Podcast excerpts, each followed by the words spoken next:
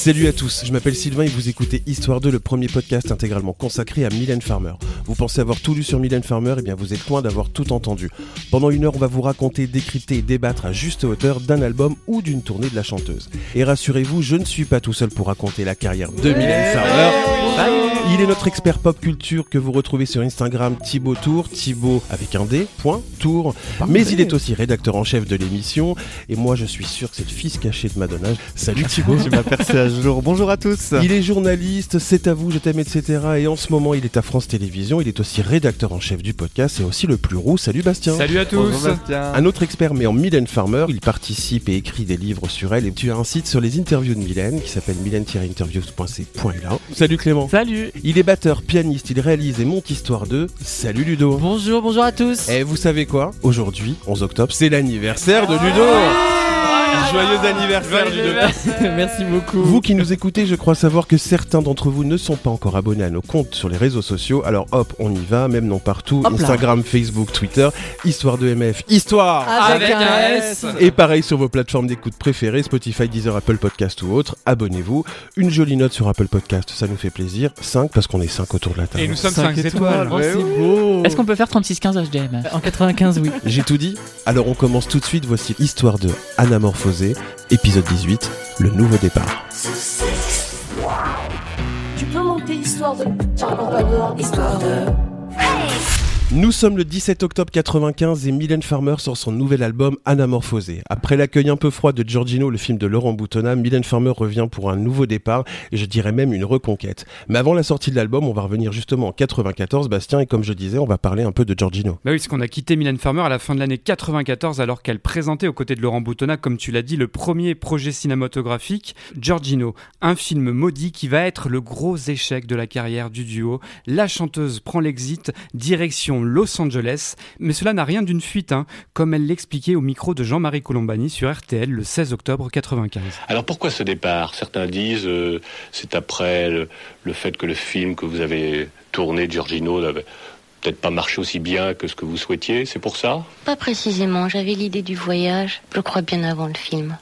Il se trouve que j'ai terminé le film, qu'il est sorti, que j'ai eu envie d'effectuer ce voyage. Alors les fans suivent Mylène Farmer via la presse People hein, de l'époque qui publie notamment en mars une paparazza de la chanteuse en blonde, telle Marilyn Monroe. hein. Un séjour aux États-Unis qui va un peu s'éterniser si bien que Laurent Boutonnat va rejoindre la chanteuse à Los Angeles pour écrire et enregistrer de nouvelles chansons. La presse se fait écho de l'enregistrement d'un nouvel album au mois de mai 95 et mi-juillet, la sortie du premier single de l'album est officialisée. Il s'appelle XXL et à l'époque, la presse décrypte ce que signifie ce titre, hein, car les Français ne sont pas encore trop familiers des tailles de vêtements américaines. XXL est diffusé en radio le 24 août 95, le ton est donné, un changement radical est en approche, changement qui sera confirmé avec la sortie de l'album le 17 octobre 95.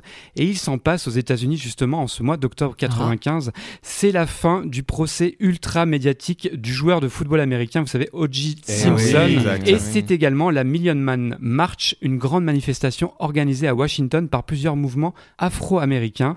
Rosa. Parks y participera, et oui, et 25 ans plus tard, comme tu le dis, hein, on se dit que l'Amérique est toujours en proie aux mêmes problématiques. En France, Mylène Farmer n'est pas la seule à vouloir un nouveau départ, hein. le pays change de président. Jacques Chirac remporte l'élection présidentielle face à Lionel Jospin. Mangez les pommes Mes chers compatriotes, à l'heure où je parle, les résultats connus montrent que vous avez décidé de me confier la plus haute charge de l'État. Le président Chirac qui va connaître un début de mandat difficile en cette année 95. hein. Une série d'attentats secoue la France, hein, le plus marquant Mhm. restant celui du RERB à Paris. Et à la question sécuritaire s'ajoute la question sociale. Ce sont les grandes grèves en France contre le plan Juppé, qui est Premier ministre à l'époque. Des grèves et des manifestations comme on n'en avait pas vu depuis mai 68. Alors est-ce que l'agent Juppé va-t-il arriver au terme de sa mission? Spoiler. Réponse à la prochaine dissolution de l'Assemblée pour le savoir. hein. Mais en cette année 95, il y a un autre agent qui a une mission à accomplir, c'est l'agent 007 Oh. avec la sortie de GoldenEye sur grand écran. Tina Turner, on le dit jamais assez, mais c'est fabuleux. Ah, c'est Ah, fabuleux. C'est aussi en, en France la sortie du film des inconnus, les trois frères. euh, Ah. Ah, ça, c'est moins Ah fabuleux. si. Ah si, mais la BO, elle est super aussi. Votre cola, avec ou sans patate? Sans patate? Non, non, sans, sans rien du tout, pomme de terre. Cette phrase est géniale. Alors GoldenEye et les trois frères, alors que la firme Disney s'intéresse à l'un des plus grands mythes de l'histoire américaine, Pocahontas. C'est beau. Mais Ah oui. à notre tour de vous raconter l'histoire américaine de Mylène Farmer. Oh. Merci Bastien. Deux parties pour l'épisode Anamorphosé. Tout à l'heure, on vous parlera de l'exploitation de cet album, mais tout de suite, on vous parle de chiffres, d'univers visuel, de chansons. C'est la première partie.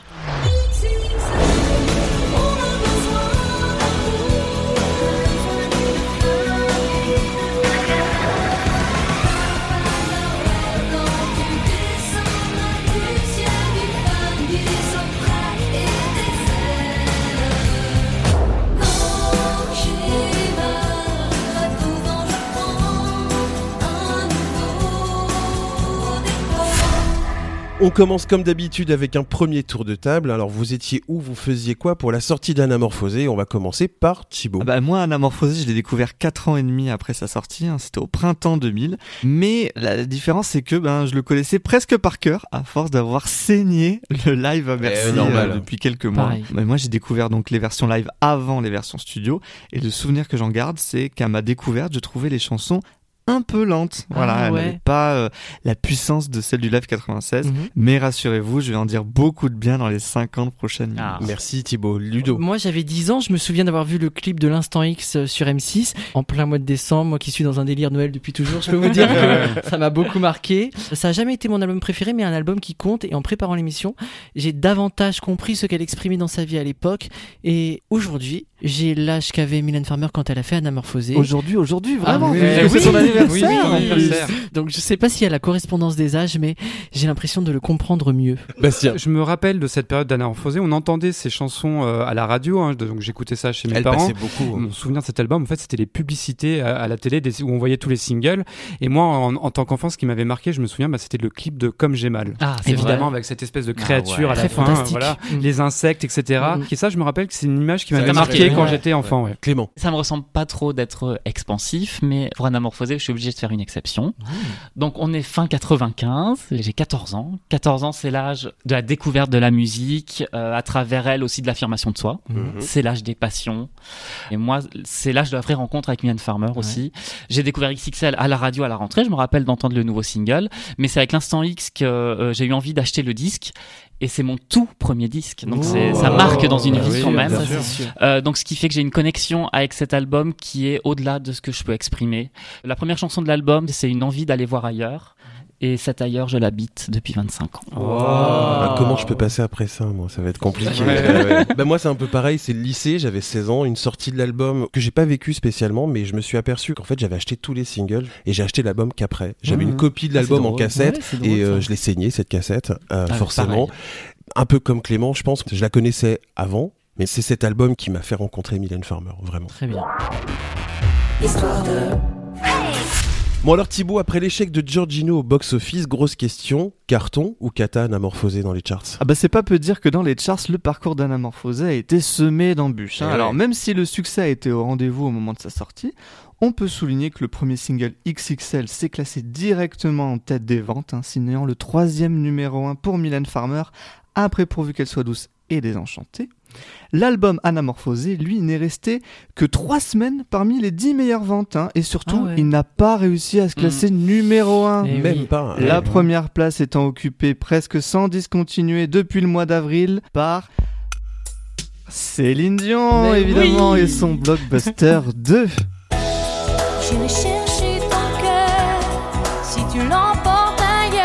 Énorme tube. Ça va de soi. Et ça m'étonne pas que du coup Anamorphosé n'ait pas réussi à prendre la première place. hein. Juste pour resituer, 2, c'est 44 semaines en tête du top album, c'est plus de 4 millions d'exemplaires écoulés en France et tout simplement l'album le plus vendu de l'histoire de la musique Mais oui. francophone. On souhaite le même succès à Céline Dion et la France, une histoire d'amour qui sort prochainement merci aux éditions EPA et dont l'auteur est notre cher Clément. Oui, bah oui. Mais retour à Mylène Farmer qui a Quand même. de nouveau tenté de choper la première place à Céline fin janvier 96. Mhm. Mais elle échoue une nouvelle Oh. fois à la deuxième place. Une belle remontée de l'album que l'on doit à Mylène elle-même, Ah. car la chanteuse avait décidé de refaire des prestations télé. C'était pour défendre le single L'Instant X, un événement sachant qu'elle n'en avait plus fait depuis 3 ans et la promotion de Que mon cœur lâche. C'est un événement, elle le fait ce soir pour vous dans le bêtisier du samedi soir sur France 2. Je voudrais qu'on l'applaudisse très très très fort. Mesdames et messieurs, Mylène Mais le miracle arrive exactement un an plus tard, en janvier 97, hein, porté par la fin de sa tournée et le joli succès de Rêver. Mylène Farmer atteint la première place du top album, surclassant du beau monde. hein, la BO Evita, portée par Madonna, Ah. les Spice Girls Yeah. et Céline Dion, encore Oh, elle, hein, bah et son live Toujours à là. Paris. Mais quelle époque 25 ans après sa sortie, Anamorphosé s'est tout de même écoulé à près d'1,3 million d'exemplaires C'est beaucoup. et a été certifié disque de diamant. Très beau parcours. quoi. Histoire de. Bastien, on va parler de l'univers visuel de l'album. Qu'est-ce qui nous attend? Eh bien, on va vivre un véritable nouveau départ en ce qui concerne les visuels de l'album. Également, une Mylène Farmer très sexy dans le livret sous l'œil du photographe américain Herb Ritz et une Mylène Farmer décapitée hein, sur la pochette de l'album, car il s'agit d'une photo du corps de Mylène Farmer en guépière, une photo qui part des pieds et qui s'arrête au niveau du cou. Mhm. Mais quand on parle de visuel, de photographie et qu'en plus on parle d'anamorphosé, je vais laisser plutôt la parole à Ah. Clément. Ah, Ah bah ouais. oui, qu'est-ce qu'on peut dire sur cette séance déjà? Bah elle se tient à Los Angeles à la fin du mois d'août 95, c'est juste avant que Mylène Farmer ne revienne en France, tout en sachant que les jours d'avant, elle avait tourné le clip de XXL. Mhm. Donc le choix d'Airbritz, bah c'est celui de Mylène Farmer elle-même, elle s'en cache pas, il la connaissait pas, c'est elle qui allait le trouver et qui l'a embauché pour réaliser le shooting. C'est un privilège d'avoir que de pouvoir payer pour avoir. Et puis c'était un moment agréable pour moi. On fait appel à un talent qui est certain. Donc il y a une angoisse qui est, diminuée. Et j'ai pas beaucoup travaillé avec des photographes hommes, masculins. C'était un regard qui était différent. Et c'est quelqu'un qui, je crois, me connaissant très peu, respectait ma personnalité, tout en mettant son talent et ce qu'il a l'habitude de lui projeter. Pour parler des tenues, la guépière qu'elle porte notamment sur la pochette de l'album, on a coutume de lire un peu partout qu'il s'agit d'une création de Jean-Paul Gaultier. Mais alors attention, alerte fake news. Ah, ça y est, ça, commence. La tenue qu'elle porte se compose d'une brassière avec un short de cuir de la marque Chrome Art qui est complété par un bustier à voilette. Wow. Et ne cherchez pas la photo de la pochette avec la tête de Mylène Farmer. L'agence qui distribue cette série de photos propose la photo de la pochette telle qu'elle, c'est-à-dire donc coupée, comme tu l'as rappelé Bastien, au ras du cou. Henri Neu, qui est chargé de la communication visuelle de Mylène Farmer, c'est lui qui a proposé cette idée, la tête coupée, et c'est ce choix-là qui a été validé. La photo n'est pas proposée, mais elle existe bel et bien. Sur le net, il y a différents montages qui circulent depuis des années, plus ou moins bien réalisés, c'est selon, mais ce sont vrai. des faux visuels, ne vous laissez Ouais, pas ouais. abuser.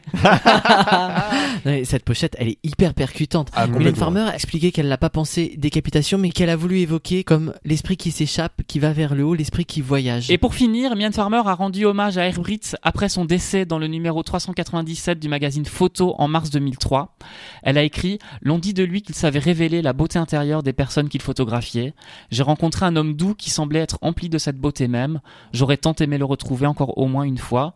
Je pense qu'on est tous d'accord autour de la table, et Ah aussi ouais. on aurait bien aimé. Mais bien sûr. Ben, quelques mots quand même sur Airbritz qui a quand même contribué à créer l'image aussi des pop stars américaines. Bien Il a fait la- ouais. l'incroyable pochette de True Blue de Oui, de ma mère du coup, Madonna. Il a fait des pochettes pour Maria Carey, pour Janet Jackson Oui. aussi. Faire ce choix-là d'aller le chercher, c'est aussi bah, prendre cette image de pop star Ah, américaine. bien hein, sûr, avec ouais, une ouais. modernité incroyable aussi. de hein. sortir des années 80. Et juste pour s'arrêter sur le titre hein, de l'album Anamorphosé, on lui a beaucoup posé la question à l'époque sur euh, le sens de ce mot et elle expliquait au micro de Paul Amar sur Paris Première. C'est un terme cinématographique, mais j'avoue que moi je lui ai trouvé un sens plus poétique. Euh, et j'ai mis et e à la fin. C'était plus pour évoquer l'idée d'un spectre qui s'est élargi, donc ma, ma vision du monde, mes, mes sensations qui se sont élargies, et l'idée de ce rassemblement, non pas de la compression, mais d'un rassemblement pour, euh, pour ne faire plus qu'une qu'une image épure. Et Anamorphosé, c'est vraiment un très beau titre, et c'est aussi le seul album à ce jour qui a un titre qui n'est pas une chanson. Absolument. Histoire de. On l'a vu, ce nouveau départ est visuel évidemment, mais aussi musical, Ludo. C'est parti, je vous emmène au printemps 95 au A&M Studios, une institution qui a vu passer les meilleurs. Here we go. Mon cahier, mes cassettes. Mon cahier, mes cassettes. Trop bien C'était la voix de Laurent Boutonnat et on rentre avec lui dans le studio D qui nous attend Mylène Farmer, bien sûr, Jeff Dahlgren, premier rôle de Giorgino et qui est aussi musicien et guitariste et qui va jouer la guitare sur l'album Anamorphosé. Et puis il y a aussi Thierry Rogène. La première partie, parlons Thierry Rogène. Alors, ce dernier, on le connaît, c'est celui qui a fait la prise de son, le mixage des arrangements des albums précédents, Ainsi soit je et l'autre. Il commence à travailler avec Laurent Boutonnat sur l'album Anamorphosé avec un souhait amené par Jeff Dahlgren et Mylène Farmer, le côté rock. Cette évolution nette a été la volonté de Mylène Farmer qui a été très présente dans la production de l'album, raconte-t-il. Et cet album, il va être une rupture avec le passé, mais aussi dans un sens inattendu. Thierry Rogène va avoir des difficultés relationnelles avec Laurent Boutonnat. Il a alors décidé de quitter le projet et de ses propres mots, il indique qu'il a mis en urgence Bertrand Châtenay pour le remplacer, ce qui a, je cite, un peu minimisé le mini-drame. Il ajoute qu'avec Laurent Boutonnat, ça a été une rupture franche. Ils ne marcheront plus ensemble. Reste une chanson finalisée qui a une place à part pour bien des raisons. Laisse le vent emporter tout. Mais tout ce qui s'est passé glisse à côté comme l'eau sur les joues quand je t'ai pris par la main. C'était un matin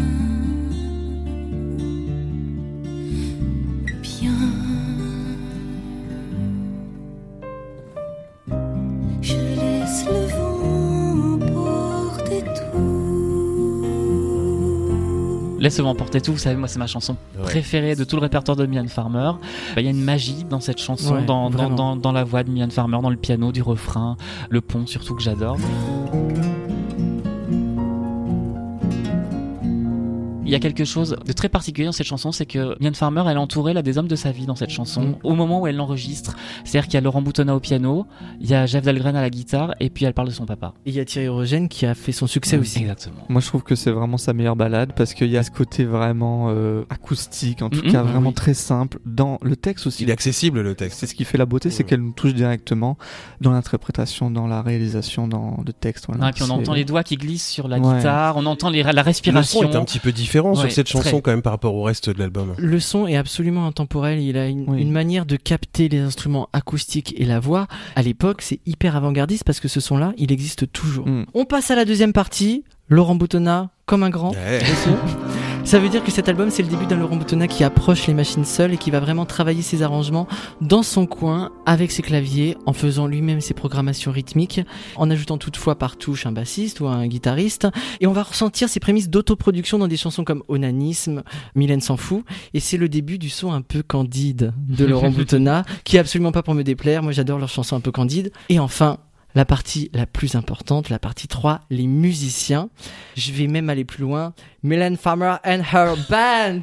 Yeah, a rock band. Parce que oui, on n'est pas dans des musiciens à droite à gauche, mais on est dans une vraie notion d'avoir créé un groupe, un son. Et pour faire le groupe, on a évidemment Laurent Boutonnat au clavier, qui est aussi crédité à la flûte sous la blague de Paul Ramirez Del Piu. hein. On l'a déjà expliqué. ça. Voilà, Jeff Dahlgren à la guitare. Puis ils vont s'entourer de deux pointures, le chœur à la batterie Denis von Geyser. Il a joué pour un certain style, un certain Luciano Pavarotti. La batterie pour Talking About Revolution. C'est lui, Ah ouais. Tracy Chapman. Et à la basse, une légende, Abraham Laboriel. Pas Junior, s'il vous plaît. Ouais. On insiste, c'est Ouais. le papa. Son fils n'a pas joué sur l'album. Et le papa, c'est un bassiste qui révèle tout le potentiel de son instrument, donne la couleur d'une chanson, le grave et le groove, et ça sonne comme ça.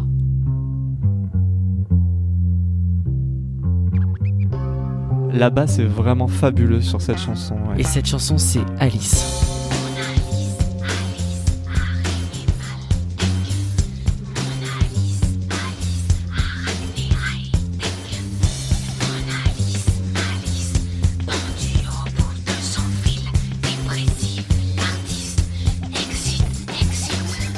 Avec ce titre, on a ce côté délire Laurent Boutonnat, euh, chanson un peu. Anus Dei, tout ça, ça va dans Ouais. cette famille qui se noie dans l'album. Donc on a quand même cette chanson un peu particulière qu'on retrouve dans chaque album de Laurent Boutonnat et Mylène Farmer, et c'est adapté à cette version américaine. C'est un peu son Dégénération 95, mais en version jam session. Il y a un truc comme ça, ouais, hyper ouais. buff. Et puis moi, je rentre complètement dans le délire de Mylène Farmer parce qu'elle a expliqué que l'idée de l'araignée comme ça qui vient un petit peu euh, chagriner euh, l'esprit de l'artiste, euh, ça lui est venu justement quand elle a entendu la boucle de basse, ça lui a évoqué euh, une petite araignée qui marche. Ouais, Et génial. quand on y pense, on a cette image aussi, quoi. Je la suis complètement là-dedans. Et si je fais le puriste, moi je crois que je préfère même la version Arachno Strings. Ah. C'est la piste 2 de l'instant X. Et puis, il y a quelqu'un d'autre sur l'album?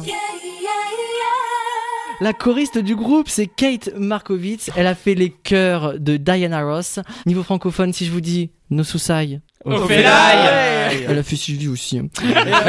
Ophélie Winter, très bien accompagnée dans les années 80. Ah oui, production. Et elle a apporté quelque chose vraiment en France. Ah, Voilà.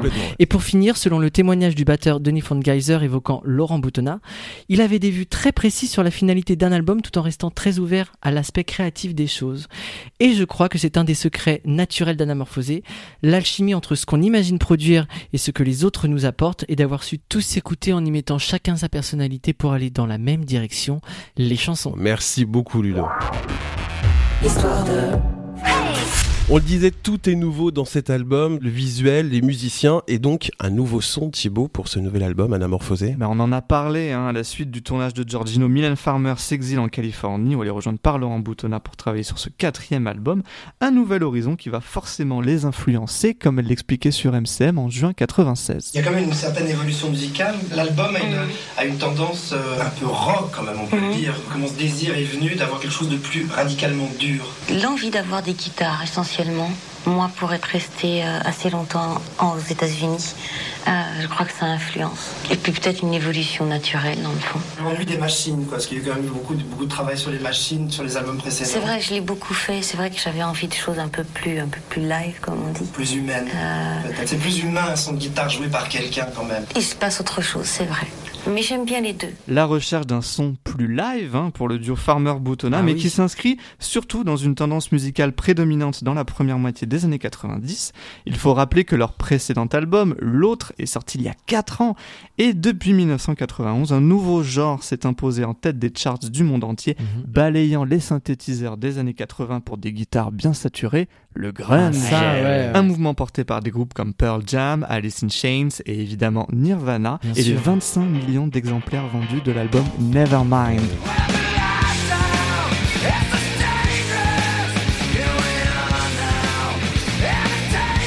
Voilà, on passe même du Nirvana. C'était quand même une période très riche musicalement. Ah oui. Une influence qui revient dans les critiques de l'album à sa sortie, hein, comme celle du Monde sous la plume de Stéphane Davé.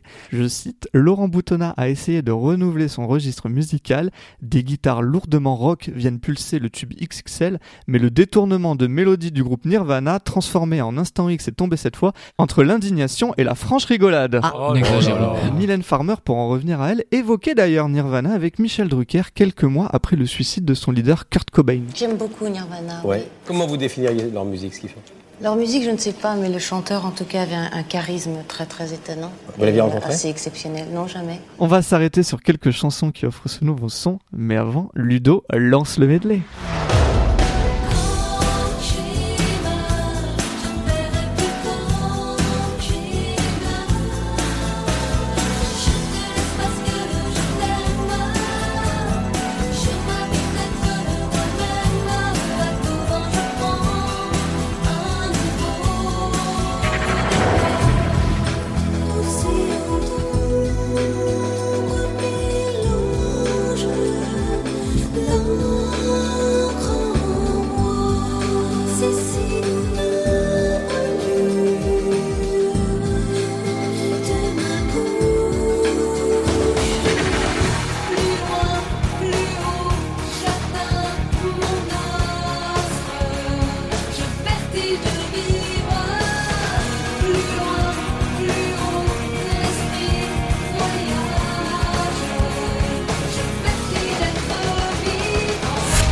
Deuxième titre de l'album, l'électrisant Vertige, hein, qui n'évoque pas une peur du vide, hein, mais du propre aveu de la chanteuse dans OK Podium, celui qui vous porte vers le haut, une notion de plaisir et d'acceptation de la vie. C'est ce que j'ai ressenti et j'ai voulu l'exprimer comme ça, sans donner toutes les clés. Mhm. Avez-vous eu le vertige en découvrant ce titre? Enfin, c'est le Nirvana, comme elle le dit dans une chanson, c'est que on s'élève, on s'élève, toutes ces guitares qui saturent, c'est un des titres où la sonorité rock est le plus développée avec Ah oui, ah oui, vraiment. L'intro est très violente d'un coup. Ouais, puis aussi, il y a du contre contraste dans cette chanson parce que les Évidemment, couplets, ouais. c'est- tout à fait les couplets. On est vraiment euh, un peu dans nos chaussons, quoi. On- on- dans une Des ambiance très clavier, vaporeuse, ouais. voilà. Et dans cette chanson Vertige, pour moi, elle, elle explique quasiment tout l'album. Elle est euh, impermanente l'existence. Elle nous présente vraiment l'album sur euh, la lumière, sur. très ouais, bien fait. Et si vous faites partie des chanceux à avoir écouté notre épisode sur le Tour 96, vous vous souvenez de la vilaine chute hein, de Mylène Farmer à la fin d'un Oh, concert eh oui, lyonnais. la sûr. tournée a été interrompue, la chanteuse passe l'été en rééducation et sort un single Comme j'ai mal, Tiens. un titre il me semble assez drôle. plébiscité par les fans. Bon, bah moi c'est un de mes petits chouchous de l'album, mais euh, je pourrais dire ça pour euh, pour chaque chanson Oui, oui. de l'album. Vous n'avez pas l'image, mais Clément Je saute sur ma sa chaise. le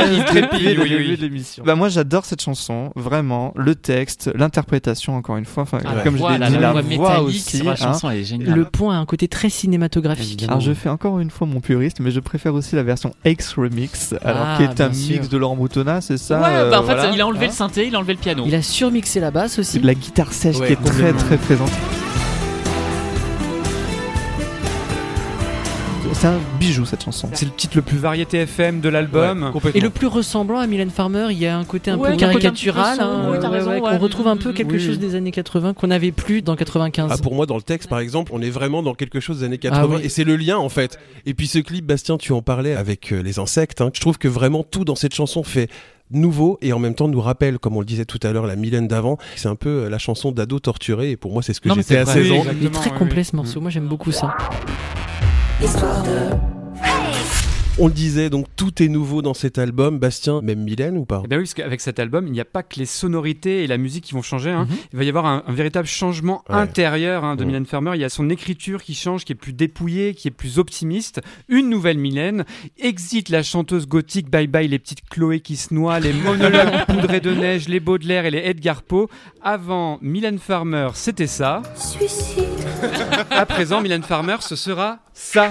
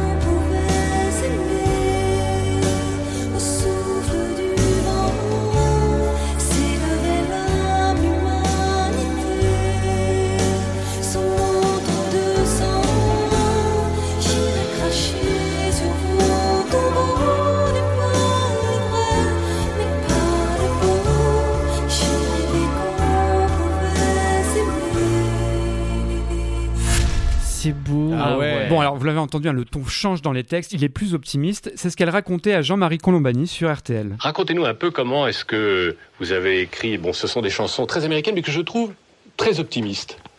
Avec plus d'espoir, oui, certainement. Je crois avoir en moi cette chose aujourd'hui. Je crois n'avoir plus cette appréhension, en tout cas cette peur, euh, qui était ma peur de la vie en général.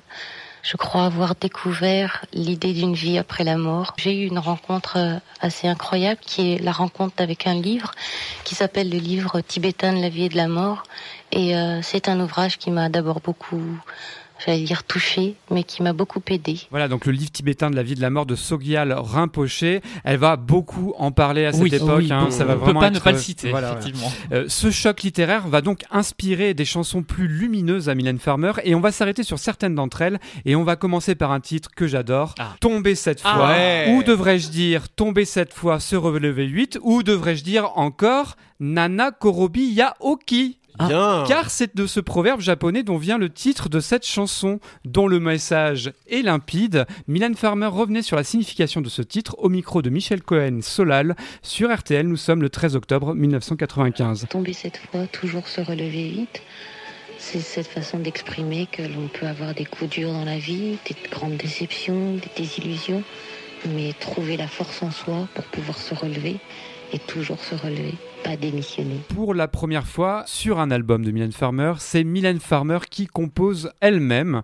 On ajoute aussi que les chœurs sont eux réalisés par la chorale du lycée français de Los Angeles. Est-ce que vous êtes relevé pour ce titre? Moi, je me relève direct. Moi, j'ai toujours bien aimé cette chanson. Elle est différente. Elle est Il n'y a différente. pas de synthé sur cette chanson, il n'y a pas de clavier, c'est vraiment. Non, c'est vraiment- Ouais, oui. La chanson, elle a été composée à la guitare et en fait, elle avait été composée pour Jeff Dahlgren pour son groupe et c'est pendant l'enregistrement que Mylène Farmer a décidé de l'inclure à l'album. Donc, elle Oui. a demandé à Jeff Dahlgren si elle pouvait reprendre Voilà. sa chanson. Il y a quelque chose d'universel à la fois dans les paroles, ce peuple qui se soulève, et puis ces chœurs qui, voilà, qui amènent ce côté universel à la chanson. Et il y a des moments où il y a certaines chansons qui nous parlent, et euh, celle-ci, elle m'a parlé à un moment, et depuis, c'est vraiment devenu un de mes incontournables. Et on passe à la chanson Et Tournoi, qui suit toujours cette veine optimiste dans laquelle Mylène Farmer nous invite à expulser notre ennemi intérieur et à mettre notre âme de lumière. Elle expliquait la signification de cette chanson sur Nostalgie le 30 novembre 96 face au journaliste Michel Côté. Et tournoi, euh, ton pire ennemi, tu peux l'expulser de toi. Mhm. Là, ça fait partie, oui, de Uh-huh. cette... Il, il rôde encore, euh, il Bien peut sûr, c'est pour ça, là, je pensais à ça et, et à l'évocation du bouddhisme et toutes ces choses qui sont très belles et très reposantes. Mais malgré tout, on se lève le matin et on peut toujours avoir cette notion du mal qu'on a en soi, cette capacité à faire le mal et cette négation de soi et toutes ces choses qui font que ça perturbe votre esprit. Et c'est là où c'est difficile parce que vous, c'est là où vous décidez, vous êtes réellement maître ou de votre vie ou de votre journée et décidez que non, ça va aller mieux parce que ça vaut le coup. On aime beaucoup qu'elle s'explique. Oh, oui, c'est intéressant. Mylène toi. Farmer a d'ailleurs dit qu'elle s'était inspirée également d'un peintre hein, pour cette chanson et d'une œuvre. Il s'agit du cône de lumière de Jérôme Bosch, peintre du 15e et 16e siècle. Un cône que l'on voit hein, dans le tableau La montée des bienheureux vers l'Empyrée. Donc c'est un immense cône de lumière où sont attendus les morts et accèdent au paradis. Qu'est-ce qu'on peut dire qu'on n'a pas déjà dit Elle est géniale aussi. Mais, Non, mais euh, toi, tu trouves tout très très bien. Ah bah, alors, je vais donner un bémol. Moi, je trouve que c'est un peu la chanson mineure de l'album. Oui, un peu pareil. Voilà, Oui, elle, je- euh, je suis un Mais peu je l'apprécie beaucoup, mais- Oui, voilà. Voilà, je l'aime bien, mais elle me. Je préfère nettement plus euh, Mylène s'en fout. Elle est par bien, exemple. elle s'en fout. On adore. Et on va bien sûr parler de l'une des plus grandes chansons de Mylène Farmer et du répertoire hein, de la variété Mais française. oui. Je Ah ouais. parle bien sûr de Rêver. Rêver, c'est cette balade intemporelle qui part d'un constat pessimiste mais qui se tourne une fois de plus vers la lumière. Un appel à l'amour et à l'humanité qui cristallise la mue de Mylène Farmer hein, sur cet album. Et forcément, puisqu'on parle de Rêver, j'ai envie de donner la parole à Ludo. Mais je ne m'en lasserai jamais de cette chanson, c'est une de mes chansons préférées. Je trouve que la composition, elle est absolument excellente.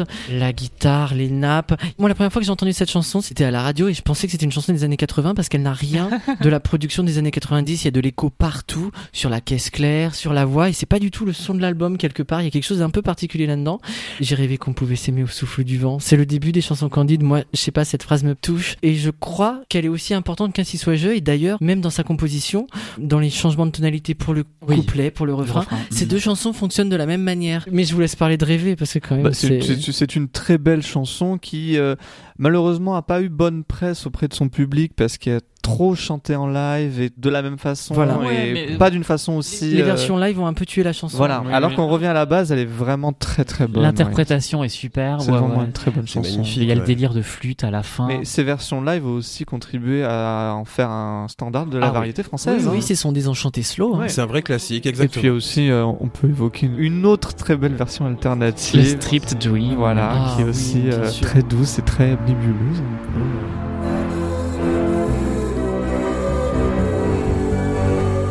Et moi, je la trouve aussi spéciale parce qu'elle a été enregistrée dans une tonalité amoindrie. mais oui je suis totalement d'accord Je vais vous expliquer. Parce que les notes, ce sont des fréquences et ces fréquences sont accordées sur du 440 Hz. L'oreille humaine est très habituée à Mhm. entendre un Do sur du 440 Hz, etc., etc. Et parfois, pour donner un son différent à une chanson, on décide de changer la fréquence et de créer une tonalité, un son de notes qui n'existe pas. Et pour rêver, on a diminué ça, on est sur du 430 Hz. Et ça donne cet effet Ah, qui voilà. est suspendu. On est dans un entre-deux, c'est vrai. Exactement. Mm, mm, Et pour prendre un exemple, si on prend les chaînes de télé, il y a la 1, la 2, la 3, bah c'est comme si on mettait une chaîne 1 et demi, voyez ok Et c'est enregistré volontairement comme ça pour amener l'auditeur dans une sphère qui n'existe pas comme dans un rêve justement et c'est très Oh. utilisé dans les techniques de musique de méditation et du coup ça fonctionne à merveille sur cette chanson. Deuxième partie de l'épisode, on vous parle de l'exploitation de l'album.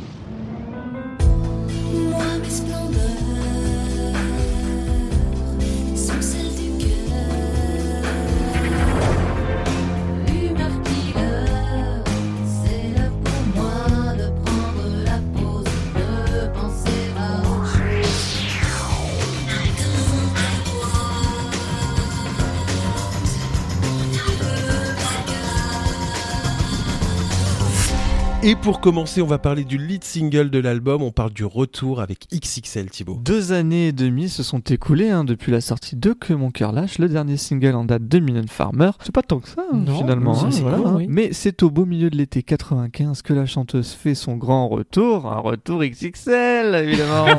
Donc, Lancement de Ah radio. oui, hein. ah XXL est envoyé en radio le 24 août et dès les premières notes, on devine que ce nouveau cru de Million Farmer sera bien différent des précédents.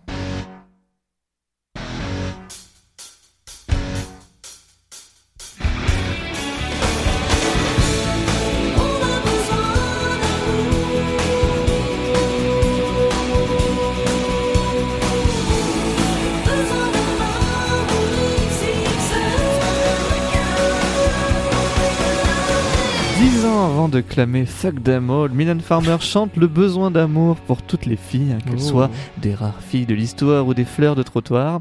Autour de la table, avez-vous eu un amour double XL pour ce single Bah, Bah, bien évidemment. sûr. C'est vraiment une chanson hyper bien composée parce qu'elle est très simple, elle est très immédiate. Ouais. Et puis alors passer après Désenchanté pour lancer un album, c'est quand même hyper compliqué. Ouais, Eux, ils prennent le contre-pied, c'est-à-dire faire un morceau différent, Mhm. rock FM, avec une grande majorité d'instruments dits live. Mhm. Mais c'est tout l'inverse, même textuellement, de ce à quoi Mylène Farmer et Laurent Boutonnat nous ont Complètement, habitués. ouais. Moi, j'adore cette chanson. Le pont, il a une, une ampleur qu'on retrouve pas en live, vraiment, parce que la version studio, non, elle est vraiment unique. Puis le, le texte est très bien amené, avec pourtant un refrain très simple. C'est est quelque chose qu'on lui a beaucoup reproché à XXL, une écriture presque asséchée, même après des albums très littéraires, quoi. C'est même une toute nouvelle écriture pour Ouais. Mylène Mais Farmer. elle parle de Paul en Pauline, elle parle d'IVG. enfin, Mhm. Elle est Oui, très ancrée dans. Dans la société. dans, dans son Son époque, ouais, ouais, ouais.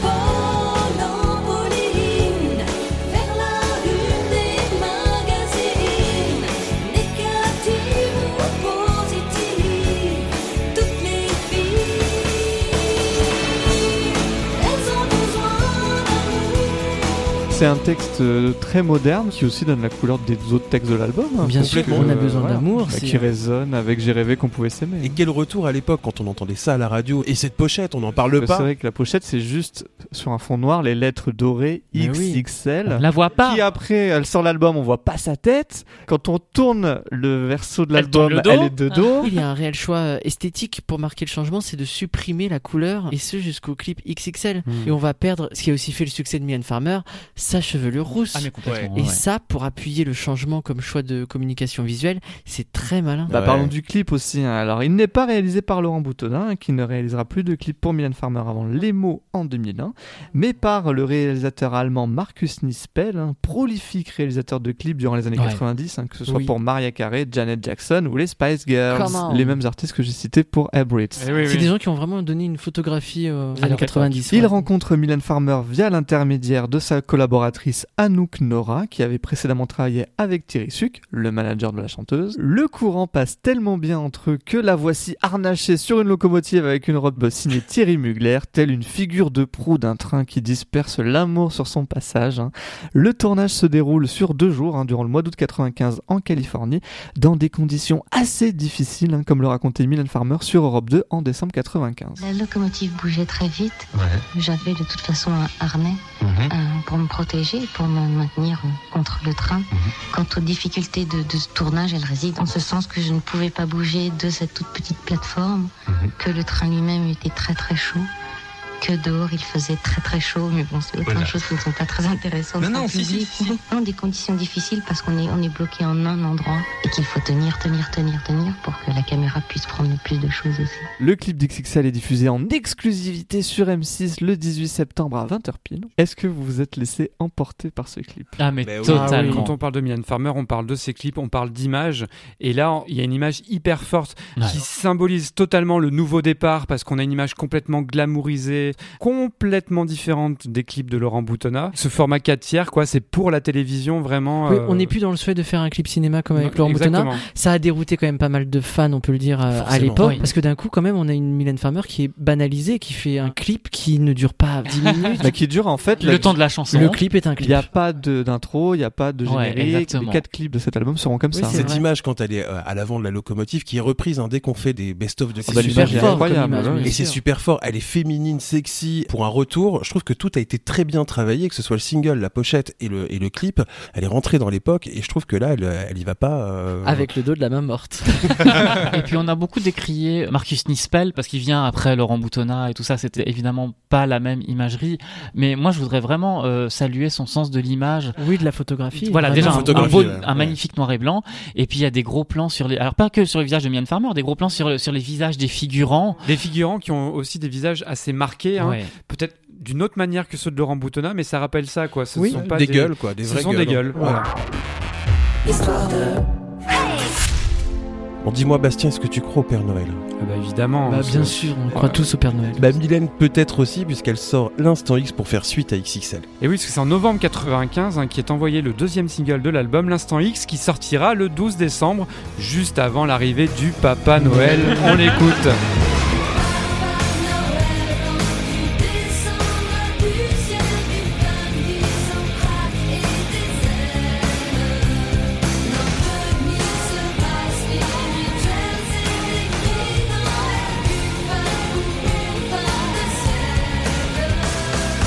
L'Instant X, chanson très rythmée et rock et au texte ironique et rempli de punchline farmer qu'on adore. L'an 2000 sera spirituel, c'est écrit dans elle.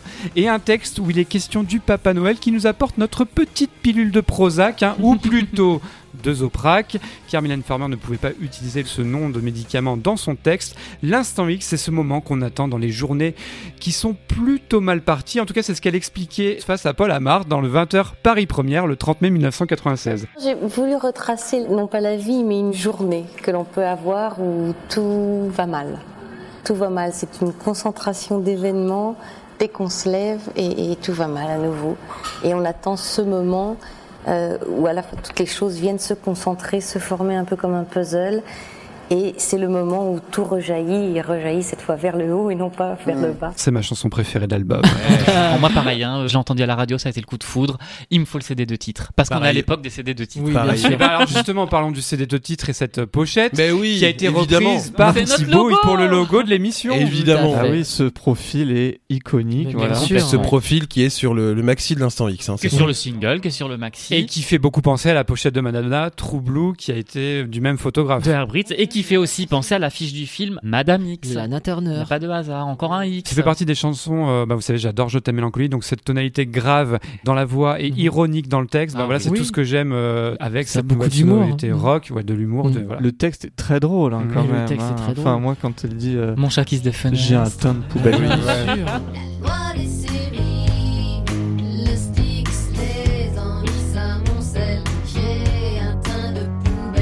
Moi, j'adore ce texte. Je trouve qu'il est très très bon. Il est très riche. Il est, ouais. il est riche, il est drôle.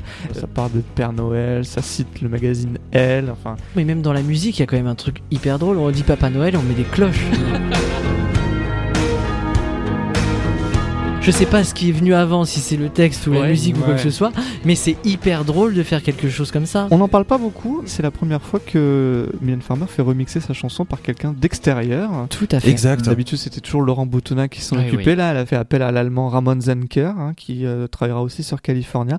Jusqu'à XXL, en fait, c'était exclusivement Laurent Boutonnat qui travaillait sur les remixes. Et Bertrand Châtenay. Et Thierry Rogen avant. Le clip est à nouveau réalisé par Marcus Nispel et représente la société new-yorkaise en proie à un bien drôle d'apocalypse, une invasion d'une mousse de bain géante qui englue toute la ville, un des clips qui a peut-être le moins bien vieilli de cette Me période. tais-toi donc. J'adore ce clip. En fait, c'est juste ces petites parties de silhouettes avec les bulles, là. En fait, tout ce qui est effets spéciaux, images de synthèse qui passent pas. Le, le reste, évidemment, c'est ancré dans son époque. Quand on regarde les clips de la même époque, et en plus de Marcus Nispel qui à la même époque réalise Runaway de Janet Jackson, J'adore. ça, ça a mal vieilli Runaway quand même. Faut hein. dire qu'il y a beaucoup plus d'effets spéciaux, donc ça vieillit Oui, forcément beaucoup oui. plus mal. Mais la mousse après, qui envahit les, qui sort de toilettes, etc. toilettes, c'est ouais, plutôt bien drôle, fait. ouais, ça. ouais, Ah ouais, c'est plutôt bien fait. Après, c'est un clip où on ressent vraiment que il y a eu les plans euh, américains faits d'un côté et les plans de Mylène Farmer faits de l'autre et qui s'assemblent pas forcément Mmh, très vrai. très bien. Oui, oui. Moi, ça n'empêche pas que j'aime beaucoup ce clip. Comme j'ai mal, c'est Ah, pareil. bien euh, c'est vraiment ouais, une signature ouais, euh, du réalisateur. Histoire de. Allez Thibaut, tu vas nous envoyer en Amérique pour parler de California et du troisième Ah bah, single. j'y suis déjà, je vous attends. hein. Non, non, mais parce qu'il faut rappeler l'histoire entre Mylène Farmer et la Californie, hein, qui commence quelques années avant la réalisation d'Anamorphosé, en plein milieu de l'exploitation de l'album L'autre, pour être exact. En effet, entre 91 et 92, Mylène Farmer s'exile plusieurs mois à Los Angeles pour prendre l'air, respirer, mais également, je cite, perfectionner son anglais et passer son permis de conduire. Eh oui. Eh oui. Alors, il faut aussi rappeler qu'à l'époque, on avait proposé à la chanteuse une carrière à l'international. hein. Alain Lévy, qui dirigeait Polygram France, la maison de disques de Mylène Farmer, venait d'être promu à la tête de Polygram Monde et avait logiquement proposé à la chanteuse, qui cartonnait avec son album L'autre, de l'adapter en anglais. Alors, une tentative qui ne sera pas concluante pour Mylène Farmer, qui préfère garder le français comme langue maternelle. Mhm. Elle reviendra en 2015 hein, sur cette expérience et confiera Mes propres émotions, je ne peux les traduire que dans ma langue maternelle, donc je me suis dit Restons français. Mais cette expérience américaine va tout de même plaire à Mylène Farmer, qui en fait la chanson d'ouverture de son quatrième album, un titre qui nous plonge immédiatement dans l'ambiance qui irrigue toutes les chansons de l'album c'est California. C'est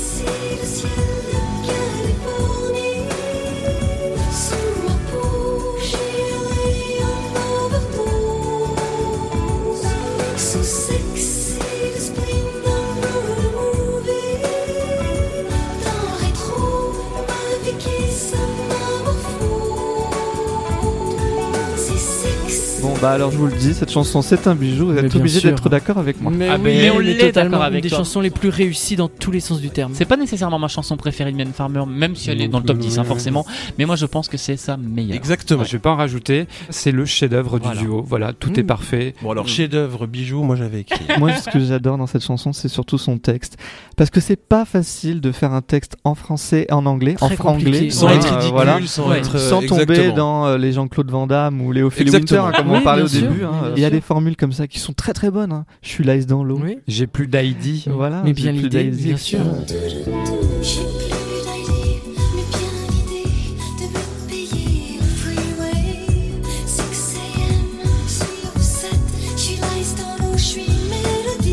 Pour moi, c'est vraiment son départ dans l'inspiration euh, de Gainsbourg un petit peu parce que Ah elle est vraiment ça, pleinement là-dedans. Et là, je trouve qu'elle ne va pas dans la facilité surtout. Et puis c'est un texte qui est vraiment mélodique. Ouais. Quand je vous dis que j'entends pas forcément les mots ou leur sens, mais d'abord la sonorité des mots et ce qu'ils peuvent évoquer, euh, Mylène Farmer elle en a parlé à Paul Amar sur Paris Première quand Paul Amar lui a demandé que veut dire ma vie qui s'anamorphose? J'ai toujours une difficulté quant à, à l'explication de texte. Parfois, il suffit de prendre des mots et ma foi, une sonorité peut évoquer certaines choses.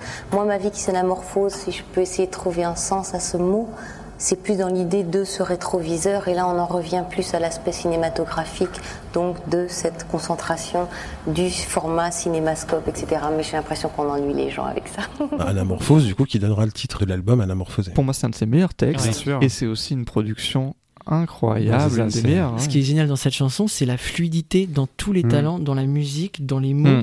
Tout est d'une évidence. Et puis en plus, ce qui est très étrange, c'est que moi je trouve que ça ressemble pas forcément à du Mylène Farmer et Laurent Montona. Le texte français-anglais, ça leur ressemble pas. Ouais.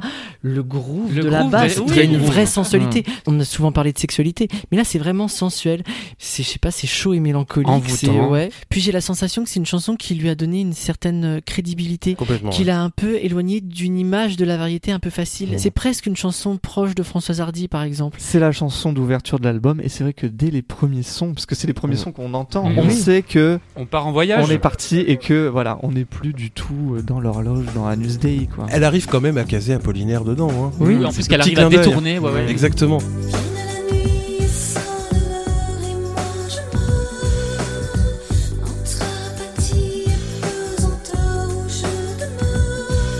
Non, puis c'est cinématographique avec tous les sons d'ambiance euh, pour aller un petit peu plus loin. Enfin, elle cite d'ailleurs Los Angeles, la cité du cinéma. Et puis souvenez-vous, quand l'album est sorti, toute la communication visuelle autour de l'album, les pubs, ça reprenait les codes du cinéma muet avec des images de Oui. XXL, la pellicule sur le bord de l'image, etc. Difficile d'évoquer California sans parler de son clip hein, réalisé par Abel Ferrara, sulfureux réalisateur italo-américain, un véritable choix artistique de la part de Mylène Farmer qui confiait à elle en avril 99 que convaincre Ferrara, cela avait été compliqué, je cite, des mois de négociations et des coups de fil à 3 heures du matin. Le clip est tourné en février 96 à Los Angeles. Il raconte la double histoire de deux femmes, toutes deux interprétées par Mylène Farmer, une femme du monde d'un côté et de l'autre une prostituée de Sunset Boulevard au lieu de la prostitution à Los Angeles, comme en témoigne ce film engagé sorti en 1990, Pretty Woman. Mylène Farmer parlait de son rôle dans le mag sur MCM en juin 96. Je joue moins peut-être aujourd'hui les victimes, par exemple. Je m'en suis rendu compte dans les, dans les clips euh, de cet album, faisant référence au dernier clip avec Abel Ferrara. Quand on a parlé du sujet du clip, je voulais moi interpréter une prostituée. Et il me demandait mais quel type de prostituée? Je lui dis euh, pas, pas une victime. Je ne veux pas être une victime dans ce clip. Mais vous êtes comme une victime dans ce clip, puisque euh, elle meurt, cette prostituée. Oui, mais c'est au-delà de ça. C'est, euh, j'ai l'impression moi de, de porter autre chose parce qu'il y a des prostituées dans la vidéo. J'ai eu ce sentiment qu'elles n'étaient elles-mêmes pas des victimes, qu'elles avaient réellement choisi leur métier. Où est la vraie vérité, la réalité, j'en sais rien, mais euh, une sensation de liberté en tout cas dans leur métier. Si California reste un des clips les plus emblématiques de la vidéographie de la chanteuse, Ouais. il l'est beaucoup moins pour son réalisateur, hein, qui disait à Vice en 2016 se rappeler très très vaguement de ce tournage et de confesser J'étais vraiment dans une mauvaise passe avec des gros soucis de drogue, j'ai fait de mon mieux dans ces circonstances. Je me rappelle même plus à quoi elle ressemble cette vidéo, mais de conclure, Mylène Farmer, elle était vraiment fantastique, ça je m'en Ah. rappelle. Ah, Bon, ça va. J'espère que vous gardez un souvenir de ce clip, vous, quand même. Une période sombre et de drogué, ça lui va bien parce qu'il a réalisé un chef-d'œuvre. Pour moi, c'est vraiment peut-être son meilleur clip. En tout cas, moi, j'adore cette vidéo. Je trouve que, comme on disait, ça dure juste la chanson. Ouais. Il n'y a pas Oui. de générique et il y a une histoire. Voilà, il y a une intrigue, il y a, Il y a une intrigue, il y a euh, une conclusion. rebondissement, enfin, voilà, il y a tout, ouais, ouais. tout ça en 5 minutes 15. C'est fabuleux. On sent qu'il y a un rythme, Ouais. le montage il est impeccable. C'est Malheureusement, cinéma, on ne sait pas qui fait le montage, donc on remercie toujours Agnès, Agnès Mouchel. Mouchel. On est obligé de la remercier quand même. non, et puis surtout, il y a en plus un directeur de la photographie. Lui, on sait son nom, c'est Ken Kelch, et la photographie de Oui, ce ouais, clip c'est très, très est superbe. Il y a des images fabuleuses quand elle est en prostituée sur Sunset Boulevard, qu'elle regarde un peu dans la voiture. Ah ouais, oui. Une image marquante. L'image des prostituées aussi. La Le- caméra oui, qui le fait travelling. le travelling sur les têtes des prostituées. Quand elle se regarde dans la vitre, elle se remet sa petite mèche Ouais, avant ouais, d'aller. ouais, voilà. ouais. C'est juste comme ça des plans hyper forts. Et c'est juste comme ça des plans qui racontent en fait la chanson, Ouais. parce que du coup le clip ne reprend pas du tout le scénario de la chanson. hein, Il y a pas voilà, mais justement il y a la chanson, il y a Mhm. Malboro qui me sourit, il y a tout ça, Mhm. il y a ce Sunset Boulevard, il y a tout Ouais. ça. Et il sait filmer Mylène Farmer lui Ah aussi. oui, il s'en souvient pas, mais. euh, Et moi, je voudrais mentionner que le synopsis du clip, alors est-ce que c'est un hasard, une coïncidence, je ne sais pas, mais il reprend exactement le synopsis d'un épisode de Colombo qui avait été diffusé en France quelques mois avant le tournage. Donc, hasard ou pas, mais je sais pas. Colombo, c'est quand même très bien. Hein. Mais bien, sûr, sûr, bien sûr. Bah, allez le regarder, c'est l'épisode Fantasme et vous verrez, c'est exactement la même histoire. Ah, Et j'ajoute que c'est un vrai plaisir de voir Mylène Farmer avec du léopard, c'est tout. Histoire de. Bastien, ces cinq singles au total vont-ils nous donner la chance de voir Mylène Farmer en promo? Eh bien, Métamorphosé marque vraiment le début euh, de la raréfaction de Mylène Farmer dans les médias. Enfin, quand on voit le nombre de TV et de radio à l'époque, aujourd'hui, ça fait sourire, hein, car elle fait encore conséquence. C'est relatif. Mais il y a quand même un virage hein, qui est pris. On n'a pas Mylène Farmer sur son plateau facilement. Mylène Farmer se méfie de la télé, comme elle le disait sur Énergie face à Éric Jean-Jean le 16 octobre 1995. La télévision, d'abord, je la regarde très très très très peu, si ce n'est que le peu d'émissions que j'ai vues, c'est vrai que cette, cette idée de répétition aujourd'hui, de banalisation de tout, et surtout ce ton qui se veut euh, sarcastique, euh, cynique, euh, et tout le monde n'a pas le talent pour ça.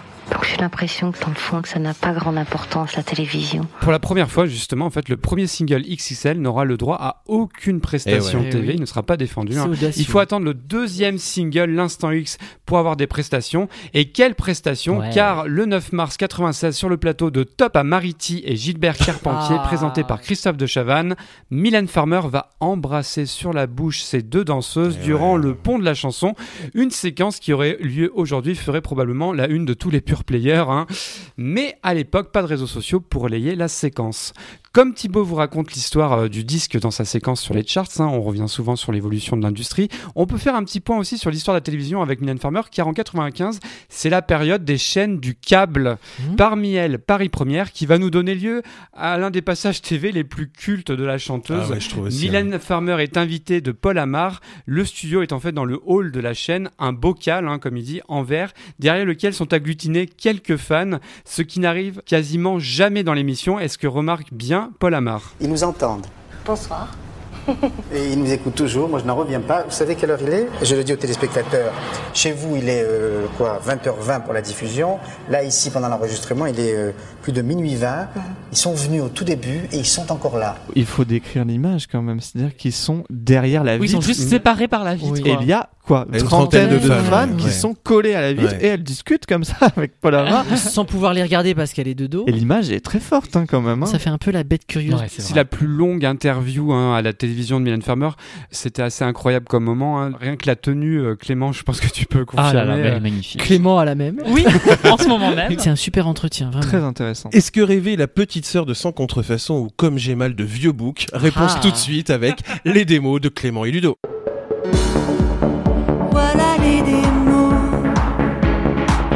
De Clément et Ludo. On est parti pour l'album Anamorphosé sur lequel on se met au format anamorphique. On va élargir le champ du son et on commence avec Clément. Alors pour commencer, moi je vous propose de faire un puzzle parce que en somme, faire une chanson, c'est un peu euh, la même idée. On prend un élément quelque part, un autre ailleurs, et c'est en les combinant qu'on va trouver le son juste. Par exemple, je vous emmène en Espagne. Ah. On allume la télé et on va regarder le bulletin météo sur la chaîne TVE. J'imagine qu'on dit TBE.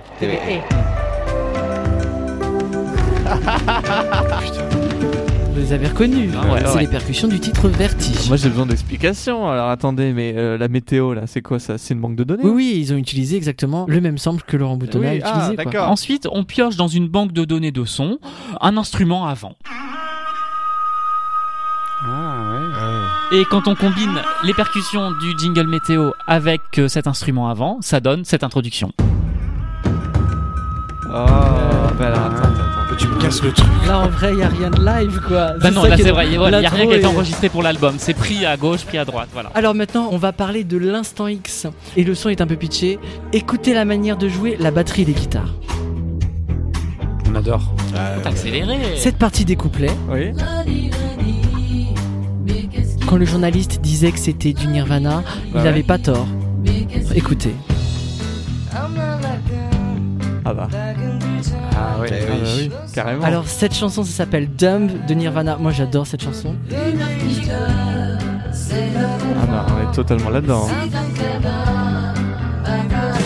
Énorme. Mais ça, on imagine bien en studio, tu vois, se dire euh, je veux un son comme ça, je veux, je veux ça. Exactement. Ouais, ouais. Et ça fait partie de l'album In Utero de Nirvana, qui est un standard de 1993. Je le dis bien, hein, c'est en aucun cas un plagiat. On peut partir d'une idée et la faire écouter à quelqu'un, Oui, et ouais, puis bah on s'en oui. inspire, et c'est comme ça que naissent des chansons. En tout cas, moi, je ferais ça si j'étais chanteuse. Voilà, voilà. On va retourner en studio à Los Angeles, comme tout Allez. à l'heure quand Ludovic vous a présenté les musiciens. Moi je suis pas parti. Donc pour resituer, on est au A&M Studio. Alors dans une cabine, il y a Jeff Dahlgren qui enregistre ce solo. Mais pendant que Mylène Farmer, Laurent Boutonnat et Jeff Dahlgren sont en train de bosser, il y a d'autres artistes qui passent dans le studio pour enregistrer. Mhm. Et notamment, en même temps, il y a John Bon Jovi qui enregistre son album These Days. Et si le groupe est à Los Angeles à ce moment-là, c'est précisément pour enregistrer uniquement les parties de guitare. Ah ah. Notamment celle de la chanson Hey God, dont je vous fais écouter l'intro parce qu'elle va vous rappeler quelque chose. Ah ouais. Ah oui, oui, oui. Ah oui, quand même. On imagine bien, bah, alors ou l'un ou l'autre, on sait pas, mais qui passe une tête, qui entend un truc qui est en train d'être enregistré et qui rebondit. Oui, parce que dans les studios, tout le monde se croise hein, et tout le monde parle ensemble et euh, on peut échanger la musique comme ça, c'est juste naturel finalement. On va passer à un titre dont on n'a pas parlé. Mylène Farmer expliquait la sensualité de ce titre en évoquant le plaisir solitaire de l'écrivain, entre autres, c'est tonanisme. Vous vous souvenez que sur ce titre, je vous ai parlé d'autoproduction? Bon, Mhm. eh bien vous allez écouter la batterie, écoutez. Eh bien, c'est pas Denis von Geyser qui joue, c'est un sample. Et le voilà isolé. Ah ouais. Ah oui. On va superposer les deux et vous allez constater que c'est exactement la même chose. Et en fait, c'est un sample pareil comme Vertige. Oui, euh, sauf que là, c'est un sample d'une chanson existante de James Brown qui s'appelle Funky Drummer. Je Ah. vous avais parlé de James Brown déjà Pour la pour la oui, exactement. oui, oui. Je sais pas comment ces chansons se sont retrouvées dans des banques de samples libres de droit. En tout cas, Laurent Boutonnat, il a mis ce sample en boucle pour construire sa rythmique et il a brodé quelques percussions autour. Et voilà. Maintenant, on va clore les démos. Regardez dans le rétro. On parle bien sûr de la construction de California. On a d'abord des bruitages, bien sûr, que Laurent Boutonnat a pioché à droite à gauche. On continue sur l'intro de California. Hop là dire hop. Bon, vous écoutez bien la rythmique. Et bien là encore, c'est une rythmique toute faite dans une banque de sons. C'est un sample. Non mais attends, non, non, mais... On a fait tout un épisode de dire ouais, recherche un son plus live, Plus live et etc. tout, ouais. Et là, pas t'es en train de dire que tout est du sample Ah en bah, fait. California, on est vraiment dans le début d'une chanson d'autoproduction de Laurent Boutonnat, oui. Dans les années 90, c'est là aussi où arrive vraiment la culture du sample, Ah euh, ouais, vraiment. identifiée en tout cas par le public, quoi. Ce sample, il est hyper connu et on le retrouve dans énormément de chansons des années 90. You Learn, Alanis Morissette. Ah ouais, c'est c'est dingue. C'est tellement évident. C'est la même chose. Et c'est 1995. Alors cette rythmique, on la retrouve aussi dans un titre de 91 qui avait été un tube à l'époque, c'est Mr. Loverman de Shabba Ranks. J'adore ce titre. C'est fou. T'as lancé la chanson, j'écoute California Ah parfait. oui, on le retrouve également. Moi, c'est un tube que j'adorais à l'époque. C'est Beach de Meredith Brooks. 97. Ah ouais. Sur ce morceau, est-ce que vous savez qui joue de la basse? Eh ben, c'est Paul Bushnell. Paul est irlandais de Avant que à Bercy et le Tour 2009. C'est super intéressant. Je tiens à remercier Sam Sign qui m'a fourni le sample original et qui a fait une reproduction de l'instrumental de California qui est absolument À fabuleux. c'est génial. Super travail de musicien. On va s'en servir pour clôturer les démos et enfin faire le pont entre deux chansons. Je vous préviens, c'est très très très pitché. On prend le refrain de California, on enlève la voix. On n'a pas strictement les mêmes accords, mais vraiment le même univers d'accords qu'une autre chanson qui est dans l'album 91, l'album L'autre. Je pense que ça va vous surprendre. Alors, je ne m'attends à rien. Oh C'est regret version qui groove. Voilà, quoi. exactement.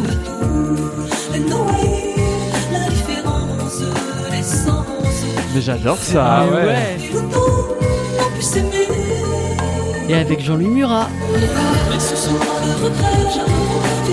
C'est génial. Ah Ouais, c'est Ah, vachement c'est super. bien. hein.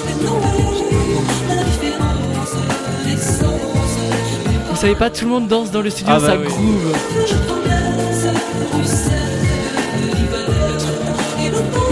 Et puis dans les deux, on peut trouver des tup tup. Ah bah oui, Ah, oui, dans le remix. C'est formidable. Oh là hein. là, oui, ah, C'est bravo. génial. hein. Deux très bonnes chansons. J'ai envie d'applaudir des deux. Bravo. Et pour conclure, j'espère que tout au long des démos, ce format anamorphique vous a ouvert le champ des possibles qu'une chanson peut posséder.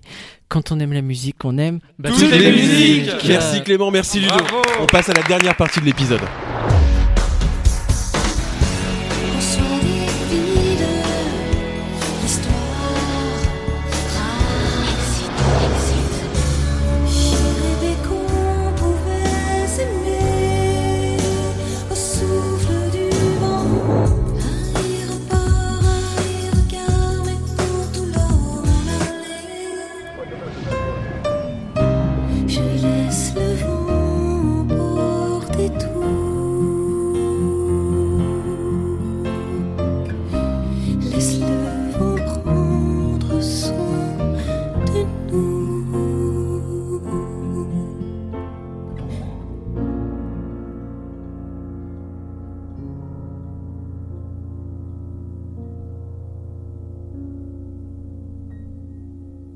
Qu'est-ce que c'est beau. Mais qu'est-ce que c'est beau. Ah ouais. On va rester dans cette douceur et je vais Mm. vous demander le dernier tour de table. Je vais vous demander votre ressenti, votre note, votre top 3. On va commencer par Thibaut. Ah bah, sans y aller par quatre chemins, je pense que cet album a été salvateur pour la carrière de Mylène Farmer. Après toute la noirceur accumulée durant les dix premières années, hein, qui a atteint son paroxysme avec Giorgino, ils se sont, avec Laurent Boutonnat, remis en question. C'est ce qui leur a permis d'aller vers de nouveaux horizons, et même si dès l'album suivant, Inamoramento, elle retournera vers des thèmes plus romantiques, la touche anamorphosée va irriguer tout ce qu'elle a fait musicalement depuis 25 ans. Cet album, c'est la clé de voûte de toute sa carrière musicale, et en dehors de ça, bah, ce ne sont que des bonnes chansons. Mais oui. Moi, cet album, c'est mon album préféré. Je peux l'écouter d'un bout à l'autre sans me lasser. Il est intemporel et ça vaut un très beau et pas du tout objectif 10 sur 10. Voilà. Et ton top 3, Thibaut Mon top 3, c'est California, évidemment. Comme j'ai mal, et puis laisse le vent emporter tout, sa plus belle balade. Merci Thibaut. Ludo. Alors moi je vais vous contrarier un peu parce que c'est pas un bon album, c'est un très bon album. Ah. Ouais. Déjà il est le témoin d'une époque que j'aime beaucoup. Moi je le trouve pas intemporel quand on prend vraiment le son, l'arrangement, on est vraiment Mhm. ancré dans une époque. Ce que j'aime beaucoup dans cet album c'est qu'il y a des bons musiciens et qu'on les entend Mhm. et ça c'est quand même important. Avec quelques samples du coup. Avec quelques samples et oui une partie d'autoproduction. Il a cette chose agréable aussi, c'est qu'il est pensé encore en face A et face B je trouve. Quand on l'écoute en vinyle, même quand on regarde le dos de la pochette, c'est équilibré, c'est groupé, c'est très très bien. Et c'est un album très bon parce que, comme tu l'as dit Thibaut, il contient de bonnes chansons tout simplement, des standards FM, et enfin parce qu'il est diversifié en ayant cette cohésion de groupe où tout le monde est à sa place, que chacun sait s'effacer pour laisser la place au talent de l'autre. Et je crois que c'est ça la réussite, et je lui mets un 8. Joli. Ton top 3 Ludo. Rêver, bien Ouais. sûr, California, et laisse le vent emporter tout.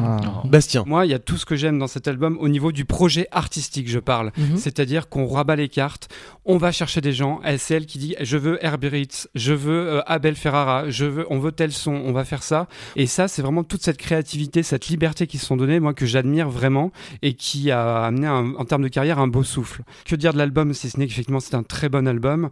Euh, cinq singles, cinq tubes du répertoire français. Si je mets un tout petit bémol, c'est effectivement qu'il est encore ancré dans son époque comme l'album l'autre. Donc euh, moi je- j'attendrai peut-être euh, un petit remaster, je ne sais quoi, Bien mais sûr, voilà. oui. Et dans mon cœur, j'aime quand même un peu plus Ainsi soit jeu Inamoramento. Donc je vais mettre 8 sur 10. Et ton top 3 Mon top 3, ça sera l'Instant X, California et Laisse le vent emporter tout. Merci Bastien. Sylvain, alors, dis-nous tout. Je trouve qu'elle a réussi cette transition entre chanteuse des années 80, même si l'autre est sortie pendant les années 90, et avec la chanteuse qu'on va voir maintenant. J'aime son énergie, j'aime l'énergie qu'elle qu'elle peut avoir dans l'album et j'aime l'énergie qu'elle a quand on la Mhm. voit dans ses Mhm. propos. Moi, en interview, m'ont vraiment marqué. C'est mon choc amoureux, vraiment, euh, Mylène Oh, Farmer en un petit peu 95 avant, et on avance du coup par rapport à. Inamoramento. Pour moi, donc, c'est un gros 10 sur 10, évidemment, vous l'aurez compris.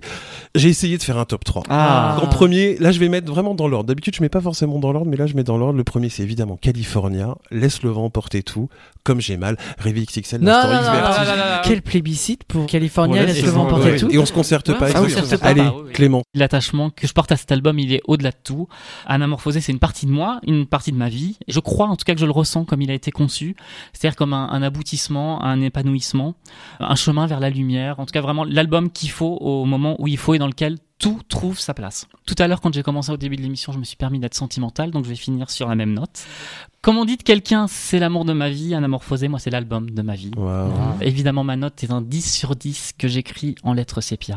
Oh. Et mon top 3, c'est en 1 California, en 2 Laisse le vent porter tout, Incroyable. et en 3 tout le reste. Merci beaucoup Clément. C'était Histoire de Anamorphosé, épisode 18, le nouveau départ, une émission conçue par Bastien, Clément, Ludo, Thibaut et moi-même et réalisée par Ludo. Vous pouvez retrouver tous nos autres épisodes, toutes les infos, les références sur notre site histoiredemf.com. Histoire. Avec un S. Salut. À bientôt. Salut À bientôt. Histoire de, histoire de, histoire de.